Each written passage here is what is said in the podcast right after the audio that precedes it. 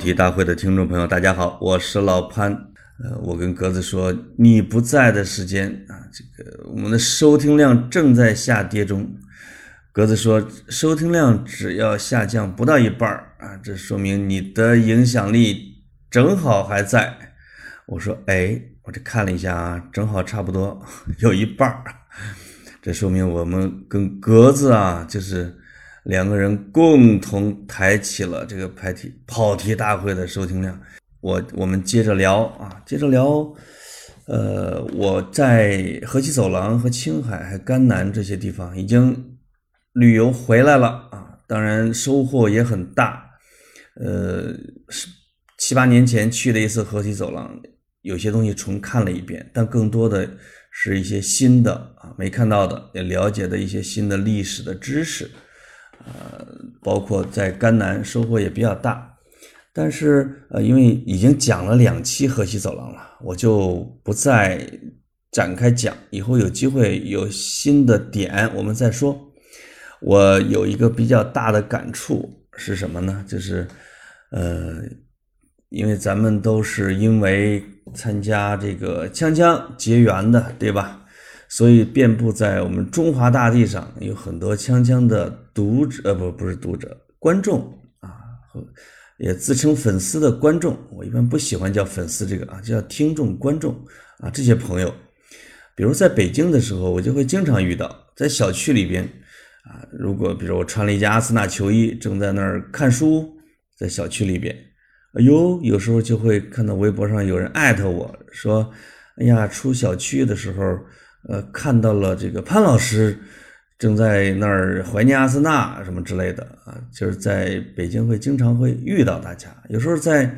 去鸟巢看球的时候啊，也会这个撞见阿森纳球迷和枪枪粉丝二合一合体的这种，于是这个在外地也会有啊，也会有这个越是大城市越多一些。那么在河西走廊，这总共是半个月的时间啊。前十天一个没遇见啊，我还跟这个随行的这个江南老师我还说怎么回事啊啊，到了西北咱就不红了呢？这没人认识啊，这个还被嘲笑一通。但是到越往后走，我遇见了两位啊，这个是我觉得特别让我感动。一个是在青海的德令哈。德令哈的孩子陈列馆啊，因为为什么德令哈会有孩子陈列馆呢？就是因为孩子总共路过过四回啊，德令哈啊，而且在那儿有他牵挂的一个人啊，也不是住在那儿啊，是是他去路过德令哈去找那个一个诗人姐姐，在德令哈这个在孤苦之下啊，在孤独的思念着诗人。啊，写下了那首诗啊，其中一句就叫“姐姐，今夜我在德令哈”。哎，于是德令哈这个城市是因为这句诗啊而进入了文学地理的这样的一个序列。而恰巧呢，这个当地的一位领导啊，级别很高的一个领导，大家可以查一下，他恰巧也是一个诗人，在他的提议下，哎，成立了这个建立了。孩子的诗歌陈列馆，而且呢，会每年或者是隔几年举行一次叫“孩子青年诗歌节”，啊，这个本地的诗人、德令哈的诗人、青海的诗人，甚至有全国过去的这些诗人，都会参加这个诗歌活动。我专门去了陈列馆，就在我拖着腮帮子正在看孩子的诗和他的简介的时候，哎，旁边路过。这个一一对年轻的小情侣，这个特别不好意思的跟我低声打了一个招呼，说特别抱歉啊，打扰您这个在这儿看看这个孩子啊，看展。您是潘老师吧？我说是。哎呦，其实我内心那个小窃喜啊，我已经都压抑不住笑容，要主动热烈的跟他们打招呼了。结果这个这位。女士呢？这位姑娘就说：“哎，潘老师，您您别那个，我们就打扰您一下，能不能合一个影？啊，这个我们然后就赶紧这个一边去了啊，这个这个这环境这么安静啊，什么什么打扰你，哇，那个之礼貌啊，那修养之好，让我很感动。我是我就问他们，你从从哪儿来啊？他们说是从天津过来的。哎，他就用相机，呃，这个让我和她的男朋友站一块儿合了个影，哎，还挺注意政治正确。你看，这个我当时就对。我锵锵中人，其实内心真是充满了高度认同。就是他们这个，以我在比如说桂林啊，或者南方一些城市参加活动的时候，哎，确实会遇到他们，数量不大，但一定是这个城市里边的一个，一看就是思想者啊，有思想的人都寂寞，因为脸上写着那种谦和。独立和寂寞的这种气质，啊，这个就是能人群中甚至能很快的就能发现他们，啊，这一对年轻的男女朋友给我的也是这种同样的感觉。另外一个呢，就是到了最后一站，到兰州的时候，我去参观了甘肃省博物馆，这个是。我在整个的这个自驾旅行中啊，非常大的一个收获。甘肃省博物馆，我坚强烈的啊推荐给听众朋友，大家要去参观。如果你去兰州，不要总忙着看那个铁桥啊，铁桥现在晚上给涂的粉色的灯，乌泱乌泱的人群啊，各种网红姿态的拍照。他会把你的心情给扫得七七八八，啊，它背后的这个百塔山倒是整体的布局啊，是由建筑大师设计的，一九五八年啊建成的一个公园和古建筑群，仿古建筑群吧，再加上一些真正的古建筑，哎，整体的布局还是不错的。但是最值得看的还是甘肃省博物馆，因为这里边有一个。全国十大杰出展厅啊，就是比如丝绸之路的一个展厅，就是讲啊丝绸之路在甘肃这一带出土的文物，丝绸它的故事啊，这种兰州在其中的位置，以及在丝绸之路上的各种各样的，比如啊新城魏晋墓壁画里的异史，就在兰州，就在甘肃省博物馆，包括。呃，这个武威的擂台汉墓，整个的文物全部都被搬到了甘肃省博物馆，啊，其中就包括被郭沫若盛赞的马踏飞燕啊，以及这个军马阵，这个都在这个丝绸之路的展厅里边放着，而且还有这个甘肃出土的，比如新石器时代的这种文物和旧石器时代的文物。啊，因为它的早期的出土的文物在中国是非常有历史地位和价值的，因为它它的位置是在比如中原的这种华夏文明和西域啊西来文明之间的一个中间地带啊一个要冲，那是也是交通要道，所以在甘肃这边出土的文物会看到具有这种啊异域风情，会看到。古希腊的一些特征啊，甚至会看到埃及的一些文明的一些特点，比如它的陶器就不仅仅是这种条纹啊、鱼纹啊、各种动物纹，以及发展到后来的抽象纹，而且有人的脸啊，有各种各样人的表情啊，而这些表情你会你会从非洲啊，你会从欧洲，你会从西亚。哎，能看到某种的影子，因为他的面孔显然也是跟那边有一定的相似度，所以整个的丝绸之路比较完整的表现出了啊丝路的前世今生，非常值得一看。而且甘肃人太实诚了，就是他把这些宝贝的东西啊，他甚至把这个新城汉墓里边的一个墓，简直都要搬过来了。他把太多的东西集中在他的甘肃省博物馆，啊，希望能够让大家一次看到，啊，确实有西北人的这种热情，啊，这个也也有这种虎虎生风这个劲儿啊。总之，大方、慷慨的一个博物馆，非常有价值。那我最想说的还不是这个博物馆的陈列，而是我看到这个网友的攻略里边说，这个甘肃省博物馆的志愿者讲解很不错。哎，我就留了这份心。到了省博物馆，就先直奔三楼，因为这个，因为其他的这个讲解员早已经被一抢而空了，预定了。我就去了这个三楼的叫志愿者中心。哎呀，这个一看有这个大多是十几岁的学生，应该是中学生志愿讲解员。本来也是想啊，请一位小朋友给我们讲一讲，这个也不错，这个也锻炼了他啊，对吧？也也可以一块聊聊天，还挺有意思的。谁知道这个？哎，这沙发上还坐着一位这个中年人，大概年龄要比我大一点，我觉得应该不到五十啊，将近吧。他正在那儿坐着，呃，看到我之后，他就从沙发上站起来啊，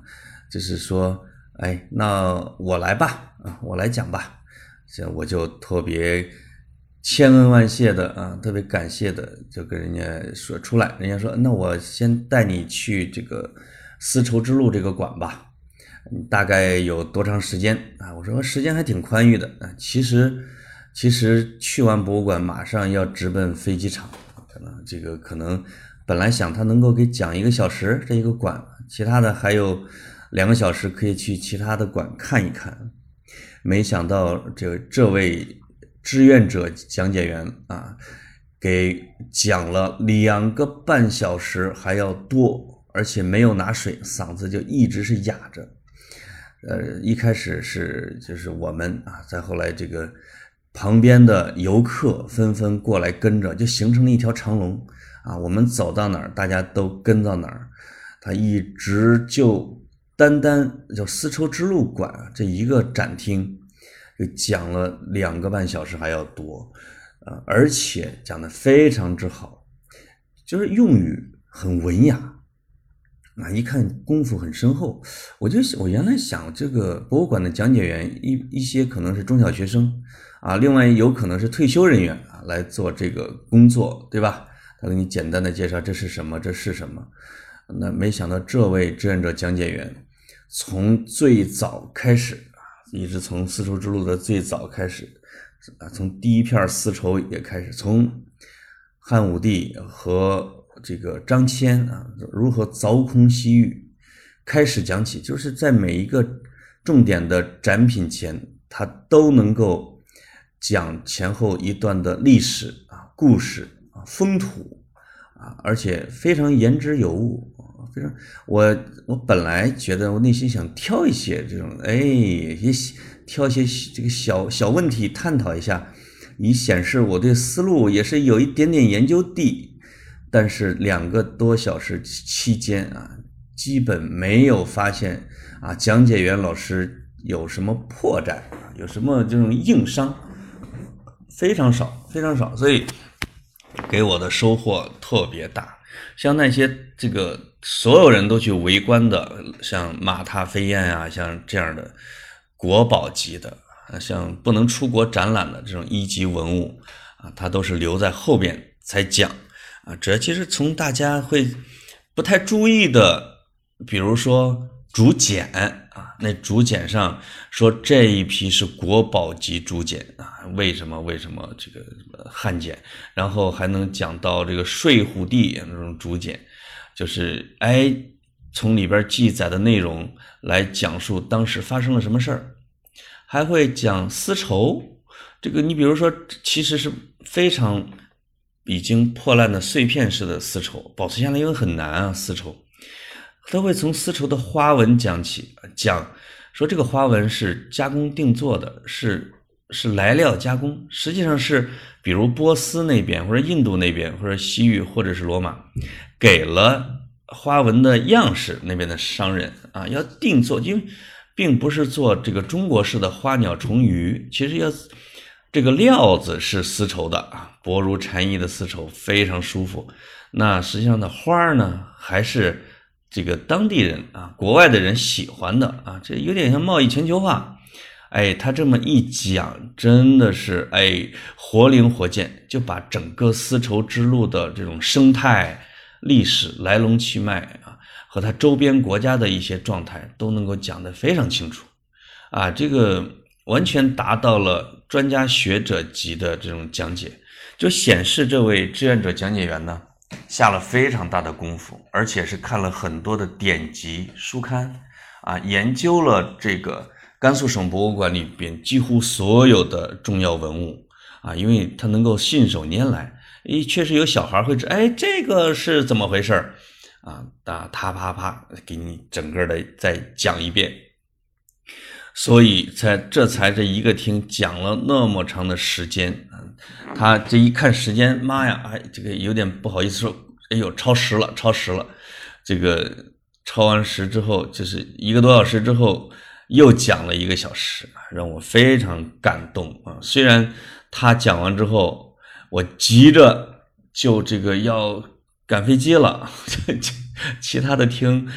来不及看了啊，但我还是非常这个诚恳的感谢人家，并且主动要求加微信，因为我想把我写的《出中原记》啊，也是写河西走廊的这些发给他看看，让他指正指正，也会以后比如说我们六根儿。如果或者我跟格子，如果我们再去西北去出游的时候，看能不能邀请上这位讲解员老师啊？加完微信之后，知道他名字叫张强啊，张强，这个呃，然后一块儿再跟我们能够沿途讲解或者成为朋友啊，存了这么一个想法。结果加完知信，加完微信的一刹那，这位讲解员这个张强老师就扭头跟我说：“你是潘老师吗？”我说是啊，你我说哎呦，我这个我内心那个热乎啊，这个这个遇见知音了，而且并且是好像遇见的一个门派中人了啊！哎，这个这个我们都是少林的，我们都是武当的，就在在那么遥远的地方啊，遇见了什么？他说我是在看锵锵的时候认识您的啊，我看了很多年，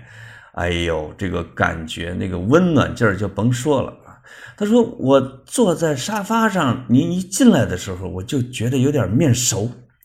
没敢认啊，但觉得呢，看来是个懂行的，我得这个好好讲。确实也使出了这个浑身的解数啊，讲的很精彩，非常精彩啊。这个，哎呦，这一下就成了朋友了啊，也算是认识了，也约了下次我再去兰州或者河西走廊的时候啊，我们再再聊天。”啊，在在谈甘肃，谈历史，就举这个在德令哈啊，在甘肃省博物馆这两个地方遇见了我们锵锵的听众，遇见了咱们的这种叫同仁啊，让我感到很欣慰，很开心。这两个一个是在诗诗歌馆里边，一个是在博物馆里边，大家也可以知道我们的这个锵锵的观众们啊，或者我们的整个的这一。大粉丝群，对吧？我们都是涛哥的粉丝啊，这个哎，显示出了我们的品味，显示了显示出了我们的高度和境界啊。所以呢，啊，如果咱们跑题的听众，当你如果去兰州的时候，你一定要去甘肃省博物馆；如果你去甘肃省博物馆的时候，那么请你去三楼的志愿者中心去。你要么就诚恳的邀请人家张强老师，对吧？或者是去跟人家寒暄一下，这这这这这这就是密码，锵锵就是大家互相认同的啊，大家互相关怀的一个密码，一个暗语啊，就是一个小钥匙啊。所以我在整个的西游的这样的一个过程中，最令我感动的两个场景啊，其实是这两个场景。我要跟咱们跑题的听众分享一下，很开心。在录期这录这期节目之前啊，我还征求了一下，在听众群里面征求一下，大家想听什么？想不想听文章马伊琍？没想到反应非常冷淡啊！大家说要聊香港啊，大家说聊贸易啊，或者聊这个地图炮。啊，或者是再聊一期这个河西走廊啊，或者是吐槽格子啊之类的之类的，这个真是对文章满意力好像兴趣很不大啊。这个当然了，我也这个对这种具体的兴趣也不是很大啊。但我觉得，哟，我们这个我们这个听众啊，你看这个对这种挺挺挺娱乐的事情，其实没有那么去关心啊，还是关心有深度的、有文化的，对吧？这样的一些一些题目。那文章满意率不过还是可以聊一聊，因为它真的很热闹，特别热闹。但这个角度就我就不关注他俩了，就是我看到这个马伊琍和文章分别发微博里边两句话，俩人这显然是一个团队，一个 PR 团队给操刀的，不知道我猜可能是马伊琍老师那边的可能性会更大一些啊，因为这个看起来像是女方主导的进程嘛。这个两个微博上，一个写了这个一别两宽，另外一个写了叫各生欢喜。有这个哎，我看的时候当时就乐了，因为知道这个，看来这个团队里边啊，有人还是挺注意了一些文化的一些东西。它是引的一些典籍，它来自于哪儿呢？它其实就是来自于莫高窟啊。在东，在其实一九九零年的时候吧，我记得，这是可能这就不是在藏经洞里边的啊，是敦煌莫高窟出土的一批唐代文献，其中有大概十二份左右都是这个，这叫什么离婚书啊，离离婚证明书，在那个时候叫放妻书啊，其实就是离婚证书了啊，里边内容也五花八门，但其中有一个文笔写的非常之漂亮。而且从里边折现出唐代的男女平等的观念非常好啊！这折现出唐当时的社会的风气啊，人们的雍容大度和他们的这种心胸豁达的开放啊，从这种家庭关系的变迁中，呃，他对这个事件的描述啊，就能够感觉出来。那这个还是非常好的，至少至少文章满意力的这个。P.R. 团队里边啊，知道会引用他们的里边的金句儿，那我觉得这一点还是挺不错。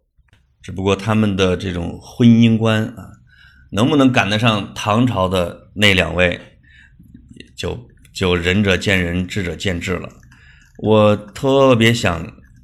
给大家读一下这个放弃书，因为它确实很好。这个男的叫赵宗敏啊。这个，因为因为他的他的原件里边确实是叫赵宗敏锦隶修放七书啊，啊里边还有他按的印泥儿啊，字体也非常好。这个能看出来呢，是有文化的人给撰写的，也许就是他本人。因为唐朝的时候，河西是天下富庶之地啊，河西、陇西那些地方当时都水草丰美。文化也是高地啊，就就那个时候，因为唐朝啊，它是那个时候的敦煌、张掖和武威，他们的地理位置就相当于现在的深圳、广州啊，就是这种大的贸易中转站，商贸港口啊。那时候没有海上丝绸之路，那路上的这种丝绸之路就肩负着国际贸易的大的中转港。那吞吐量还是非常大的啊，所以当时的社会风气也开放，也文明啊，也有文化，所以这这个这个放弃书呢，我就用感情的跟大家读一下。盖说夫妻之缘，伉俪情深，恩深义重，论坛共备之音，忧怀合锦之欢，凡为夫妻之音。三世前世三生结缘，始配今生夫妇。夫妻相对，恰似鸳鸯双飞并栖，花颜共作，两德之美，恩爱极重，二体一心。三载结缘，则夫妇相和；三年有怨，则来酬戏。若结缘不和，想是前世冤家，反目生怨。故来相对，妻则一言数口，夫夫则反目生嫌，似猫鼠相赠，如狼羊一处。既二心不同，难归一意，快汇集竹亲，以求一别。物色疏之，各还本道。愿妻娘子相离之后，重梳蝉鬓，眉扫蛾眉，巧逞窈窕之姿，选聘高官之主，弄影庭前，美笑琴瑟和韵之态。哎呀，这个誓愿誓结解愿誓结，更莫相赠，一别两宽，各生欢喜。三年衣凉，便现柔仪，福愿娘子千秋万岁啊！某年某月某日啊，锦历辞书。这里边有，首先我们也看到了啊，这个。两这个两位的微博上的两句话的出处就在这封书信里边啊。那另外一个呢，你会发现唐代的这种离婚呢，这个如果是男子主动休妻，而且从这里边能看出来，妻子是没有明显的过错的，大概率就是感情不和啊，老吵嘴，有一些家庭矛盾。那么，当你男子去这个。主动提出离婚的时候，你要负责人家妻子方啊三年的衣服和粮食啊，这个三年不一定是准数，也可能是概数，就是你还是要承担人家抚养费的啊。这也说明了唐朝那个时候的科学文明，对吧？他在婚姻里边就已经有了这种习俗或者是规定，那实际上而且反映了唐朝的婚姻观啊平等。开放，这个实际上在那个时候也有这个妻子提出离婚的，主动提出离婚的啊，这个也不少，也这个那时候也有就叫放夫书。实际上当时这个敦煌的这这一堆里边没有发现放夫书，但是它也是叫放妻书，但是里边就具体的内容实际上是放她老公走，比如他有这个叫这个。自后夫则任娶等，所以我猜啊，他可能是一个倒插门的一个家庭啊，叫在我们中原就叫倒插门入赘啊，这可能是老公上了人家的门，后来感情也不和，休了，离了，这个就说你老公你可以自由另娶了，这样还挺有意思。所以唐朝包括这种宋朝，他的婚姻相对来说。就没有，因为的这个宋朝，这个朱熹他们虽然是在宋朝，但是呢，它的影响主要是在明朝和清朝啊，被化为了三纲五常，化为了这个叫贞洁烈女啊，它它会越来越变态。实际上，在唐和北宋的时候，相对来说还都是比较健康的啊，妻子是可以提出离婚，这是我记得。呃，妻子提离婚呢，是跟颜真卿还有关系。就是当时有一个读书人挺穷，啊，他的老婆呢，王氏就要索要休书离婚，说你休了我不跟你过了啊，他叫索要休书。这个这个书生就无奈，他就写了一个叫《送妻》这样的诗一首，也能管事儿，对吧？那个时候也也等于说是一个认证嘛。这个王氏就拿着这首诗，就到官府要请求离婚。当时的州官啊，就是颜真卿老师，就是写祭侄文稿的大书法家啊，也是一位名臣啊。他认为这个王氏就是嫌弃自己的老公是嫌贫爱富，真是侮辱了这个本土的名声，伤风败俗啊！竟然判处打了这个王氏二十个板子啊！并且准其改嫁，以示警戒。同时呢，这个颜真卿还赠给这个读书人、穷书生一些布匹呀、米呀，啊，并且把他给招成了自己的公务员啊，当当一个吏了啊。这个这是当时一个有意思的事，被记录到了古人的这种笔记里边啊。不过也显示了唐朝的女性之独立，对吧？哎，甚至还有一点点剽悍啊。彪悍、剽悍啊，这怎么读呢？啊，所以这个聊到这个文章，有一个人影的名字就映入了我的脑海，让我想起了我的一个朋友，谁呀？卓伟。这个卓伟的名字最近是有点啊，这个消停了，有点安静，但是在过去的五几这个数年吧，卓伟是绝对如雷贯耳的名字。我在节目里面好像一直提过那么一次，但是没有讲过。呃，这个我跟卓伟同事期间，卓伟老师是怎么做新闻的？因为为什么想起他了呢？因为文章和姚笛呢，就是卓伟拍到的啊。这个在那是卓伟的事业的巅峰期啊，这个叫什么事业？偷拍事业的巅峰期啊。他不仅拍了，拍到了这个文章姚笛，好像还拍了这个叫什么？这个。王大治和 和王大治和那姑娘叫什么啊？还拍了孙悦，就是中国男篮打篮球的啊，叫小树林车震啊，车震这个这个词也是一下就就就火了啊，还拍了这个其他的很多的明星，当然也有很多没有发出来的，我猜啊，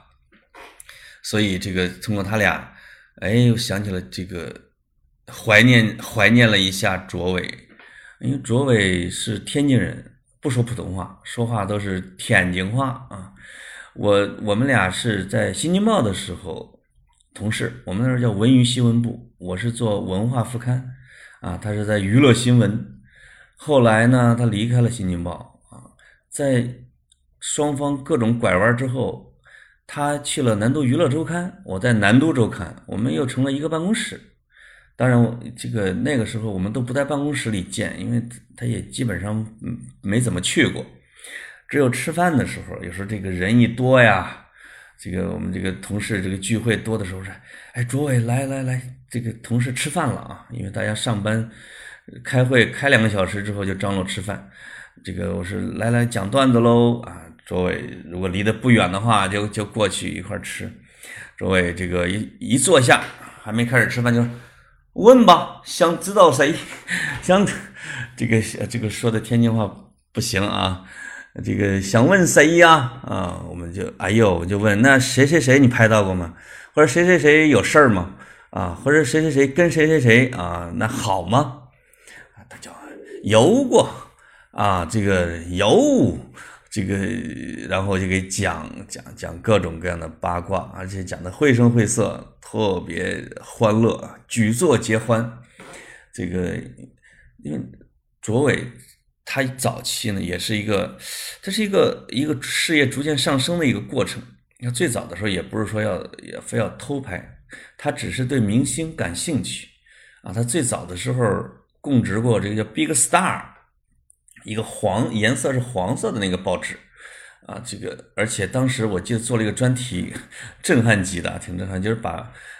每个明星住在哪个什么小区的啊，给做了一个地图，类似于像明星地图，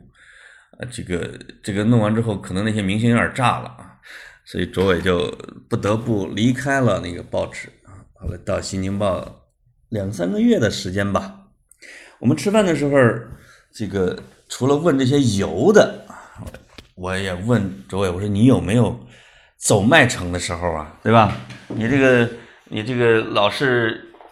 说你这个每击必中啊，就是十步拍一人，千里不留行，讲的这全都是燕七军啊，过五关斩六将，有没有走麦城？然后说有啊，这个他说跟拍过一个。德艺双馨的艺术家，一个明年龄比较大一点的明星啊，当时也也是很红的。这个去跟拍人家，每天跟跟了半个月啊。这位这位这位老师呢，这个就从他工作的单位剧院、剧场或者什么地方回家，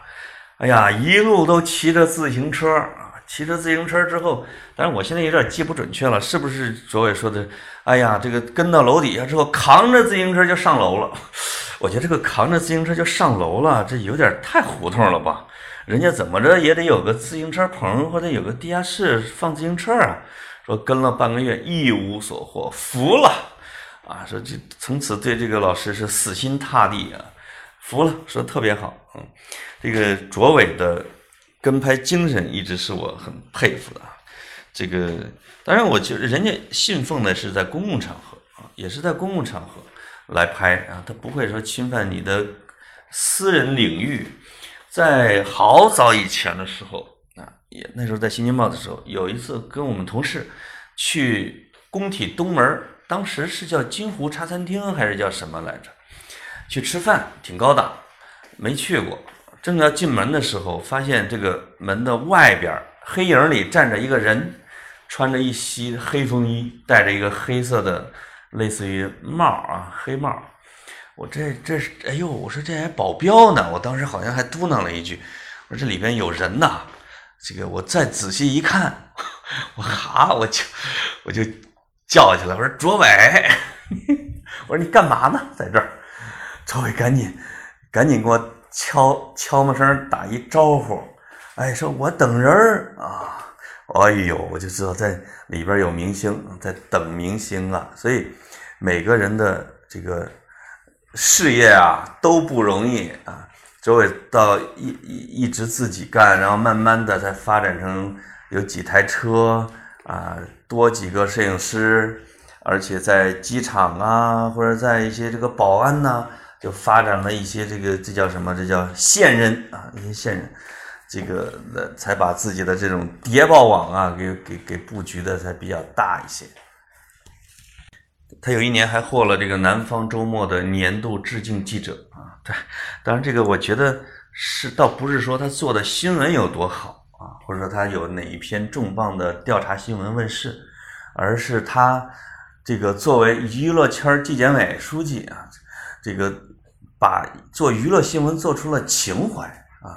把这个探究花边八卦做成了真相，做成了探究真相啊，这种。倒是从另外一个角度，呃，也也反映了这个，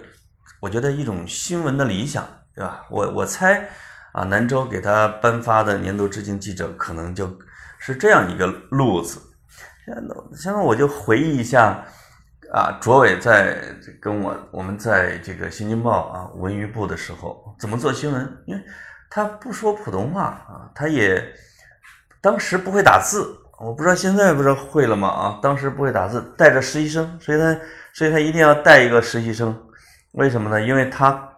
他在打电话跟采访对象聊天采访啊，问完之后就先先拿本儿，自己用笔写下来，拿着小本本的提纲，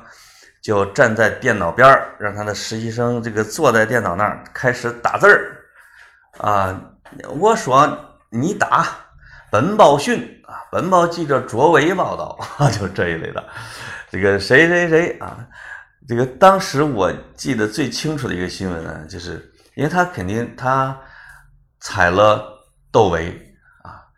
这个当时说窦唯的生活比较困难，好像月收入只有五千块钱还是怎么着啊左右，这个打电话问窦唯这个，而且。还窦唯还品评还评论了其他的这种摇滚圈的人和事儿啊，直言不讳，可能也也说了其他人这个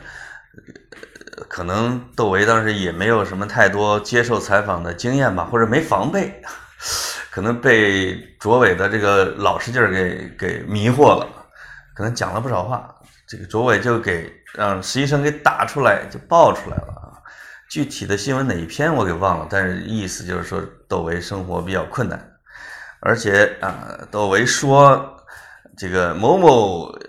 歌手摇滚歌手怎么着怎么着，这个报道出来之后，窦唯不干了，这个大怒，就背着一个包，就跑到了这个我我报，当时我报啊，这个还在还在永安路啊虎坊桥那边。上去之后找找卓伟，卓伟不在，这个窦唯就找他的电脑，但他也没有固定的哪个电脑，实际上因为记者电脑主要是编辑在用啊，座位也是啊，这个窦唯就也不知道抱了谁的电脑，咣当给摔了啊！这个后来呢，就保安就让他下去，让他下去，这个这个后来的事情大家可能都知道了。在这个背包里啊，还背着点汽油之类的，就找卓伟的车。找卓伟车也，这可能是卓伟车也没车呀。但是有的车呢，在路边上面就放着这个新京报，打着新京报的这种牌子。那个时候把媒体这种字样放到这个车前挡玻璃上，不是显得比较威风嘛，对吧？有一种新闻采访车的那个意思。这个在那些这个交警管的不严的时候，你小违章，人家一看你，哎呦，这个新京报的啊，说不定一挥手就放了。结果有倒霉的编辑啊，一某个编辑。他的车上面打了“新京报”的字样，窦唯就到那儿之后，把油倒上，嘣儿给点了啊！后来这个警察就赶了过去，还让这个把把把窦唯给领到了派出所啊，还要赔这个编辑的车啊。那窦唯说赔，没问题，赔啊！就是这就是当时啊轰动一时的这个窦唯烧车事件啊，主要是是主要是因为窦唯不是个卓伟老师的。才写的新闻，后来这个这样的一个新闻的操作风格呀，跟《新京报》的这个整体的这个报纸的风格确实是有点这个不太一样啊，这个这个差异比较大，所以窦唯老师就去找更适合他发挥的平台啊，比如搜狐娱乐呀，就是这那当时的门户网站风生水起啊，是绝对是最高地，地位很厉害。这个而且发挥空间也大，啊，所以就主要是当时是给这些网站来供稿，把事业就越做越大。这个至今想起窦 不是窦唯，至今想起卓伟来还还还想乐，因为说话确实太逗了啊！对于他的拍摄方式，因为我不是干这行的，所以我也没法太评价。但是对于他这个人，觉得是一个。哎呦，把职业做成了事业，把事业做成了情怀，把情怀做成了信仰的人啊，他是发自肺腑的喜欢这个，真的是喜欢。以后有机会啊，这个再再再向他讨教点新的动态什么之类的。卓伟呢，在《新京报》这基本上算是一颗流星啊，划过《新京报》的夜空啊，去了更璀璨的浩瀚的星空里面。啊，发挥更大的作用去了。那呃，《新京报》更多的还是这种类似于就是媒体人、记者采访各种突发呀，做各种调查新闻呐，或者是说编辑各种版呐、稿子啊，啊，就是在我录这期节目的前一天啊，也就是昨天的时候，呃，我听到一个噩耗。我的文化部的一个同事，一个编辑，文化编辑叫张小波，因因为这个心脏病发作突然去世了，这个八零年的才三十九岁，啊，这个听到之后确实非常震惊，也非常难过，因为我跟张小波同事了不少年啊，至少也有两三年吧，在一块儿，他编《书评周刊》啊，也编文化新闻。是一个很纯粹的读书人，啊，你看叫小波的都都都都挺厉害的。他还写过一本著作，叫做《宋教仁评传》，啊，前面还有四个字，叫意思就是类似于叫“民国开端”什么之类的，啊，《宋教仁评传》，呃，被评价的还挺高。他后来离开《新京报》之后，在在新浪历史频道啊，或者自己就回家。啊，专门读书、写书、写字去了，留下了大量的遗稿。听到这些消息之后，我们文化部的同事都非常叹息啊，很震惊啊。明天，但是这个节目因为正好是周三播的啊，周四我就要开车带这个拉着我的文化部的老同事，呃，包括我们六根的绿茶啊，要去平谷。去给陈远送别啊，去参加他的追悼会。我们在群里面在想啊，要不要写一个什么样的一个挽联来送别他？大家写了各各种写的，各种写的联儿呢，都不太行。这个这个时候，我们的老领导王小山啊，因为王小山这个经历太丰富了啊，经历职业经历，我说的是在书店当过店员啊。卖过珠宝，这个卖过书，在南都专栏版当过编辑，从南都呢北上到了这个《新京报》，做了整个的文娱新闻部的主编啊，那是很厉害。这个创刊的老主编，他这个看了大家写的挽联之后啊，作为这个北师大中文系，这是个这这基本上是文坛的正硕啊，名门正派，给陈远写了一幅挽联，上联叫“以梦为马”。万卷书香美破晓，下联是观史一局，花样文魂已随波啊。这个上联是破晓，下联是随波，就是小波的意思啊。把他的名字也给嵌入了联里边。这个万卷书点出了他的职业、兴趣和读书人生。那个观史一棋呢，一局呢，其实，呃，其实指的是他喜欢打扑克、打牌，啊，这个也是我在怀念他的时候啊想的最多的一个，因为报社的工作是比较闲散的，啊，报社的人也比较松松垮垮。这个他编文化新闻或书评的时候，比如说我们下午一两点钟到办公室，晚上八点钟下班啊，把这个版做完下班呃，大家都是约稿或者是等记者发来新闻，所以在两点开完这种策划会，一直到比如说五点啊，稿子陆续到来这之前，没什么事儿，没什么事儿，于是我们几个也不闲着啊。这个我呀，绿茶呀，小波呀，当然偶尔也会有其他人，我们就跑，我们在四，我们在五楼啊，我们就跑到六楼，六楼是活动室，有打乒乓球什么之类的，我们就在这个找个桌椅打玩，跑得快，最简单的一种玩玩法，所有的扑克牌游戏里边的最简单的玩法就是交公粮，类似于。就是仨人，每人十八张牌，或者是凑个底，看谁先走，剩下的手里边剩几张，那你就就是你手里剩一张牌，你就输一块钱啊，特别小，玩的特别小，我也不知道怎么回事反正这个三个人就玩的呀，真是不亦乐乎啊，能坐那儿两三个小时，一眨眼就过去了，已经成了这个新京报一景。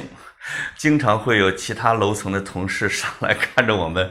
哈哈笑一下啊，然后再再回去啊，再继续干活去。我们这几个这个读书人啊，叫文化人，人家觉得，哎呦，你看他们这个读书人真是，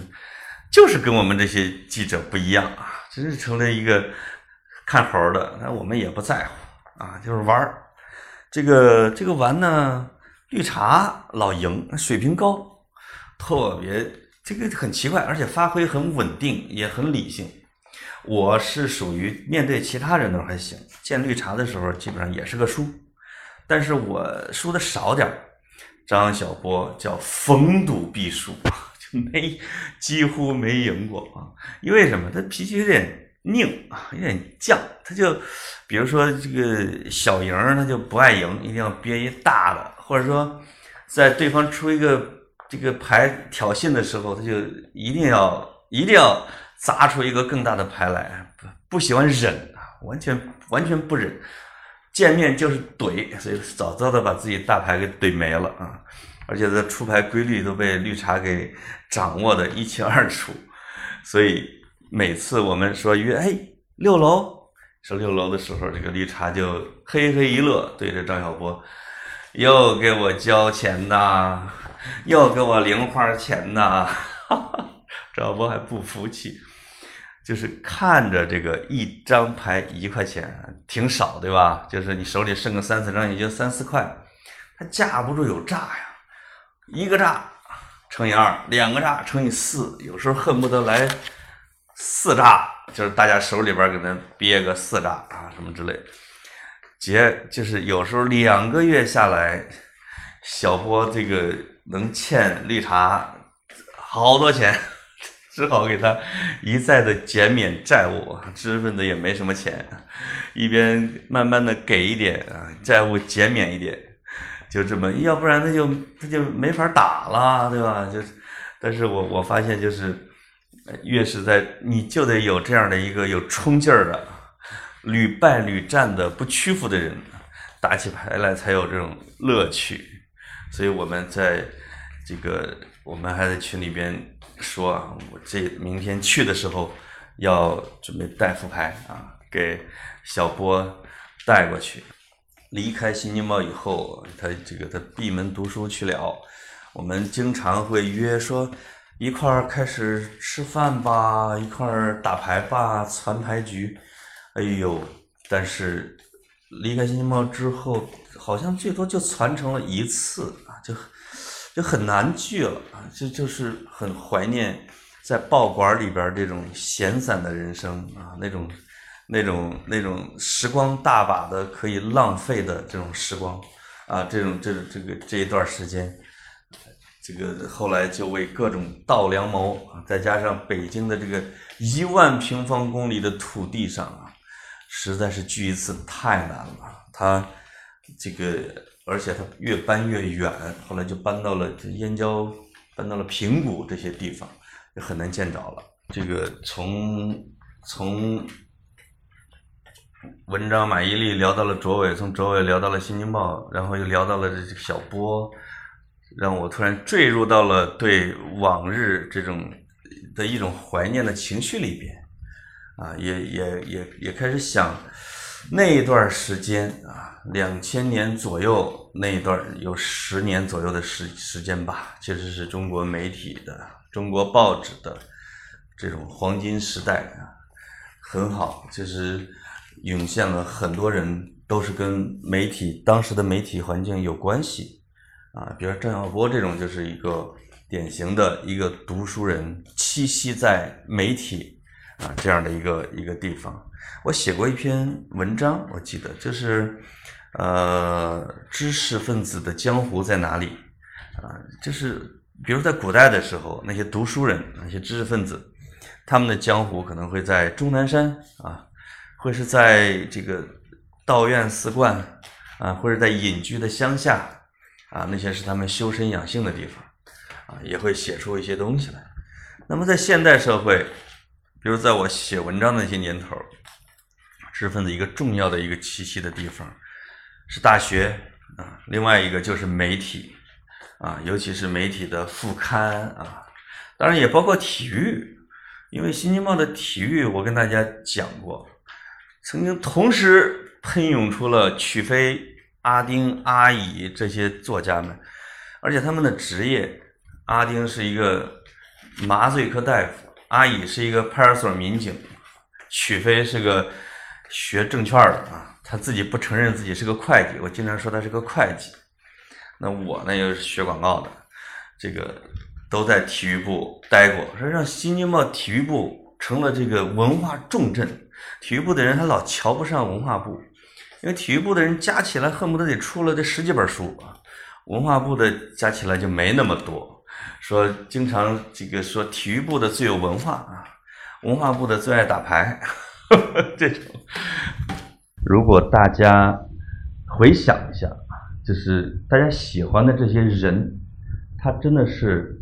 大部分是跟媒体有关系的。一部分自己就是媒体人啊，这个媒体人的来路也比较丰富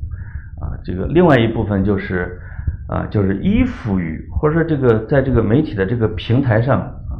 这个闪亮登场的啊，或者说走红的这些人啊。那你比如媒体人，比如涛哥文涛，他是一个正经的媒体人，他是一个至今都保持着自己的新闻情怀的一个新闻人。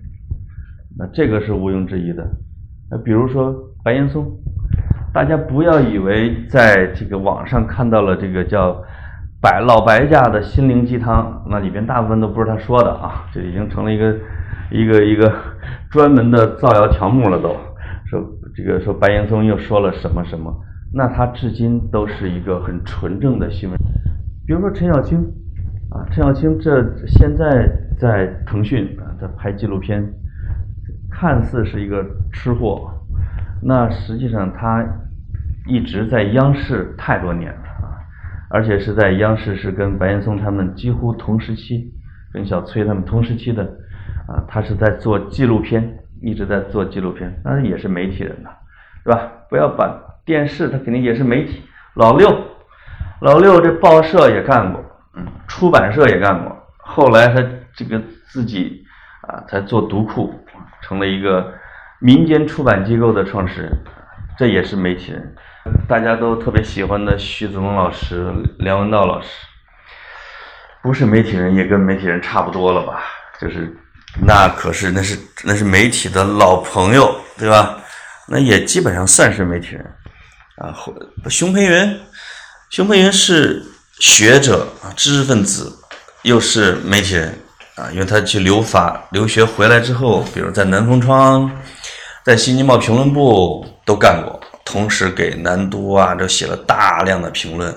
南都和新京报很多年的这种新年献词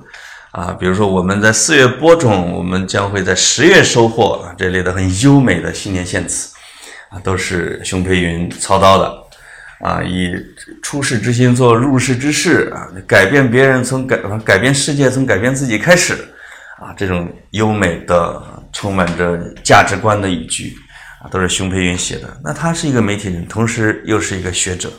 啊，这个这个他们的成功实际上确实跟那个时代、跟那个媒体都是有关系，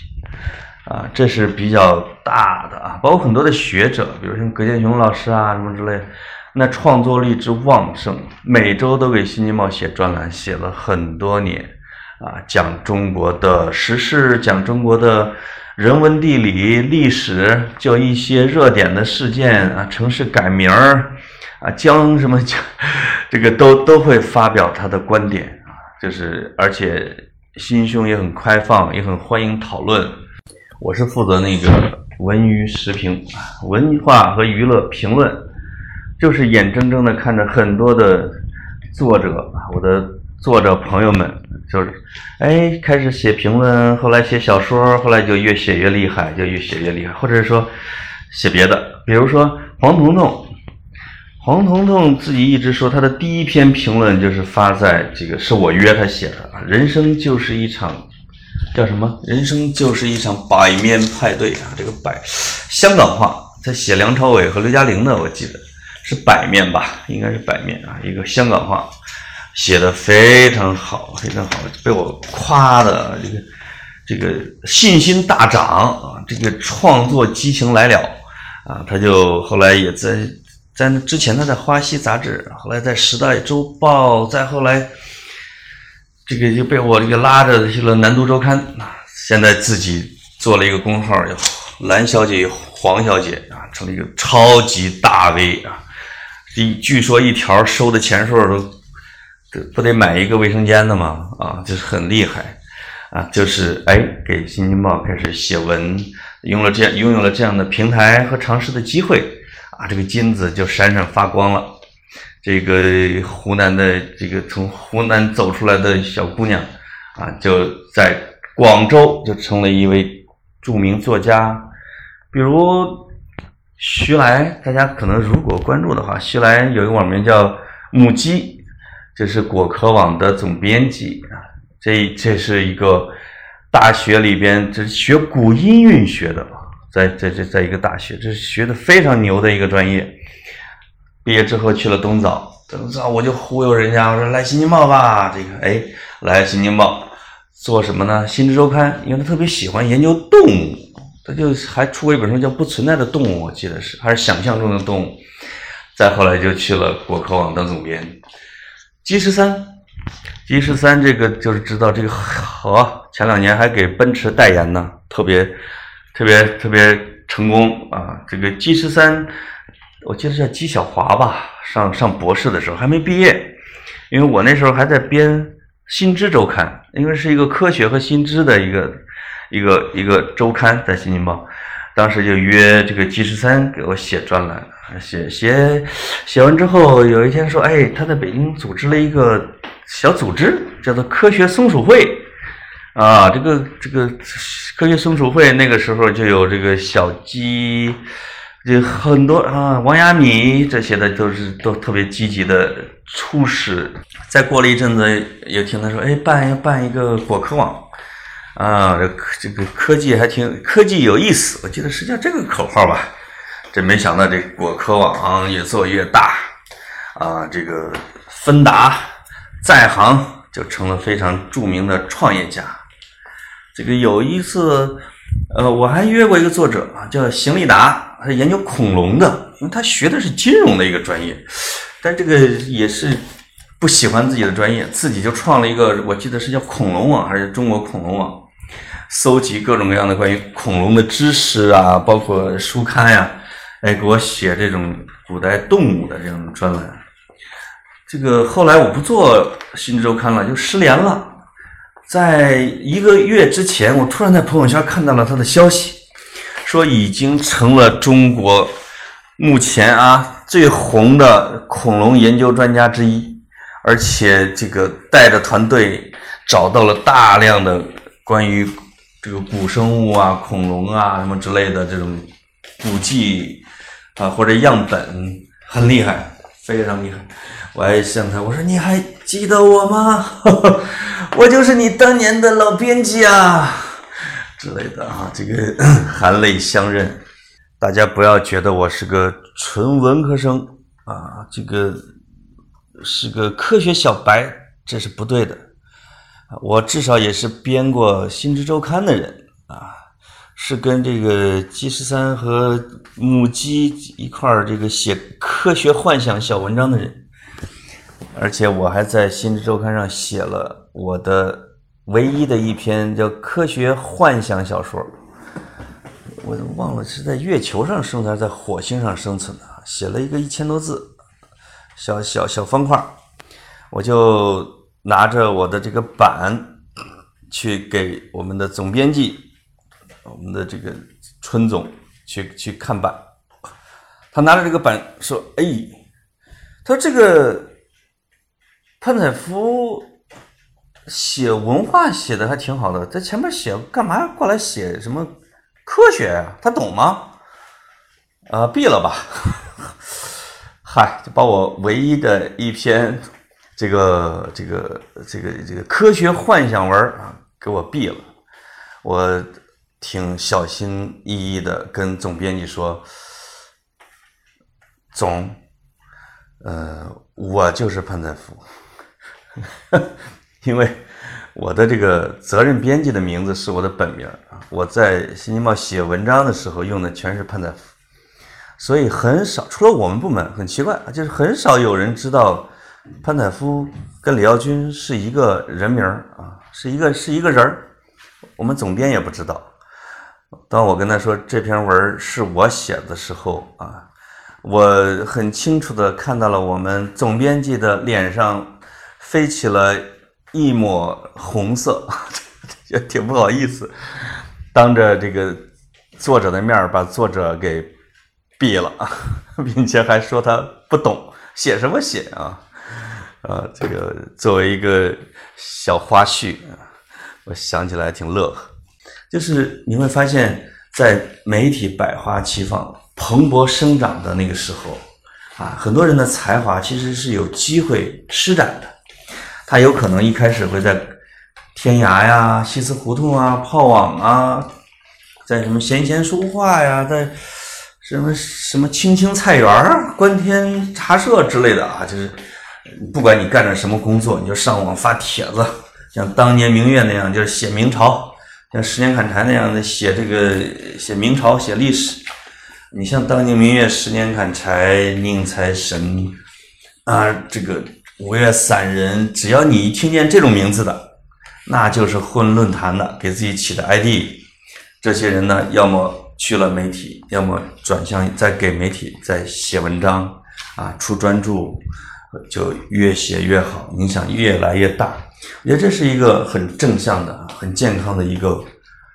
大家共同生长的一个过程啊，就像热带雨林一样，什么样的植物都枝繁叶茂啊，长得很旺盛。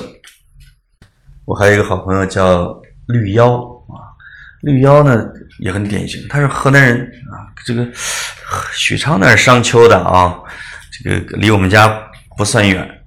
他也是这个从小也是个问题青年。青春期的成长也不是很顺利，怀着一肚子的愤怒就北漂啊到北京，我记得是在《佳人》杂志吧，就是类似那种时尚杂志里面干，因为他一开始是也是在比如西祠胡同里边后窗看电影这一类的，开始用绿妖的这种名字开始写影评啊，那这个真是我当时这个觉得就是王侯将相宁有种乎啊，这种影评写得好。这个也会在那个世界里边得到大家的认同啊敬仰，也会有这种媒体人就邀请他说：“哎，那你要不来杂志吧？文笔这么好，对吧？”就就就从一个文学的电影的爱好者，就成了一个媒体的从业者。那这个媒体干了几年之后，又哎呀，这个又跟着周云鹏老师，是不是就浪迹天涯去了嘛？对吧？后来。又回归，自己开始成为一个职业作家，啊，这个写了很多的好书，呃，少年哪吒，对吧？也拍成了电影，啊，非常也也也也很好，啊，这也是一个特别典型。所以我当时，呃，他出新书的时候，我说绿妖给你做个采访吧，啊，这个我。在南都周刊的时候，那个标题起的就是我想想，一个县城文艺青年的革命之路。首先，他是一个县小城青年嘛，再一个是文艺青年、文学青年啊。他这个革命之路实际上就是讲的他是如何一步一步的写出来这样一本书的，从县城到京城。啊，从一个读书的爱好者到在论坛上发帖，从发帖到给媒体写稿子，啊，然后呢，在北京的时候又参加老六的这个饭局，老六那个时候组织饭局，一组都是四五十人的大场子，很多外地北漂的这种年轻人啊，都在老六的饭局上找到了自己的位置，找到了知己。啊，找到了熟悉的那种气味，找到了互相鼓励的这样的一种氛围，啊，也找到了自己前进的方向，以及啊职业上的这种机会，啊，这个我也有几年是经常参加，后来就问起很多人，他们都是在老六的饭局上认识的，那像吕妖啊，也是啊，就经常参加，那现在还经常给读库写文章。啊，所以他也是一个很典型的这样的一个路径啊，每一步都没有落下，都是从中国的各个的小地方啊，通过了互联网的这种渠道，通过了论坛的兴起，通过了媒体的兴起，啊，来奔着自己的兴趣出发啊，经过坚持不懈的努力，取得了现在的这种成就。所以，我对当时的媒体中国啊，叫媒体中国，呃，有一有有一本书就叫《报业中国》，也有一本书叫《媒体中国》，啊，是还是比较怀念，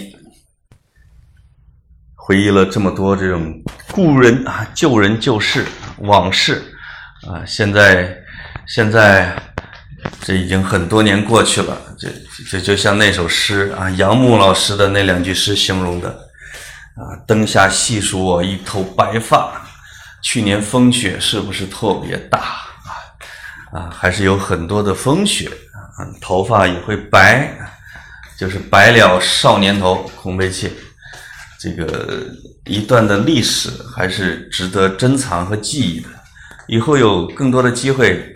呃，也许可以写一篇长的，或者一系列的啊。呃，来讲述小编生涯的这种文字，可以给大家来看。好了，这个这一期的主题就是怀旧啊，就是怀旧。这个时来天地皆同理，运去英雄不自由啊。这个在中国的古代章回体小说里边，经常会把这两句话给写出来啊，一类似于要讲秦琼。要讲杨志啊，要讲宋江等等啊，